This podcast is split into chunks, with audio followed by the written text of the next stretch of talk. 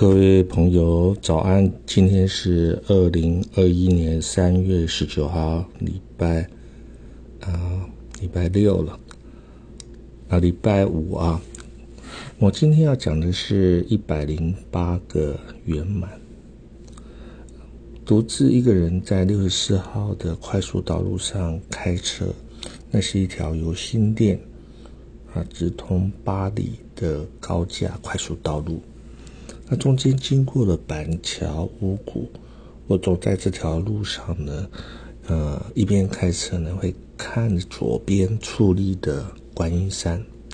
那它多变的样貌，就像我数十年前的成长的一个过程呢。它时而有绮丽的暖阳，那时而有飘雨啊。那观音山在。每年的十二月呢，因为它的上空有许多的云，看来水汽凝重，错落有致，真像是一幅张大千先生的美丽的泼墨画。而淡水河呢，正由整个台北盆地的西边进入到台北关渡，啊，滋养了整个平原数千年。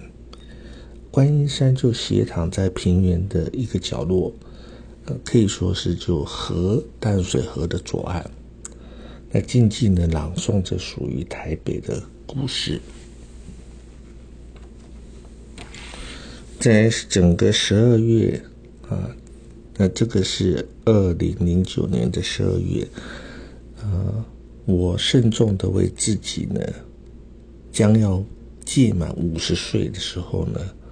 写了一些文字，那我也知道呢，在那个当下的周末呢，有一本书叫做《长心》啊，它要上架，那就是我的第一本书。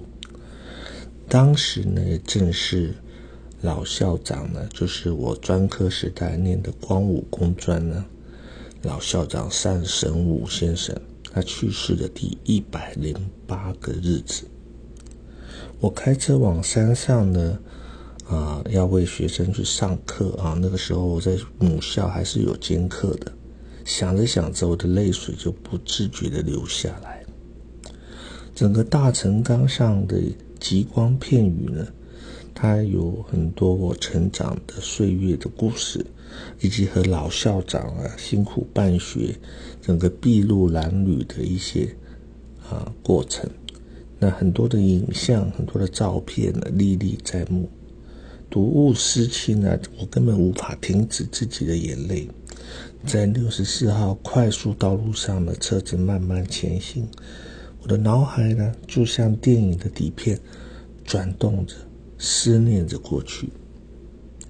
那这儿曾经是自己当学生的地方，因此对学弟学妹。呃，更有一种亲切的期待。而山上的餐厅呢，那有一家呢的主厨，还是当年我在当学生的时候啊，那个时候的主厨的后代。可以说，他们一家的传承呢，都在这个山上。他们依然呢，在这片学园呢生活着，并为自己学校的师生在服务。那慈园呢，就是一个非常美的一座花园啊。那旁边有一颗石头啊，大的石头就刻着三个字“大成钢”。那这是老校长单神武先生的啊字。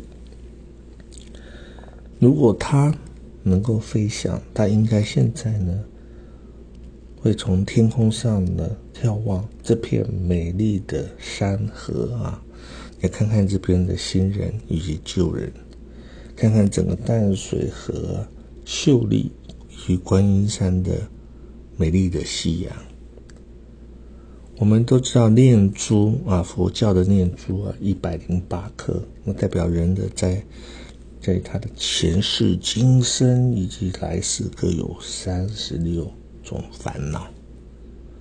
我念着串珠呢，就可以渐渐的。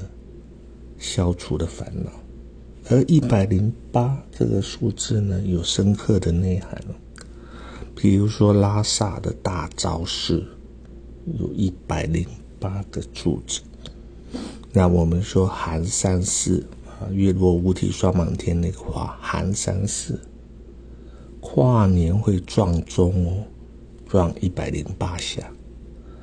那在整个中国的文化当中，一百零八那象征的是什么？圆满啊，圆满。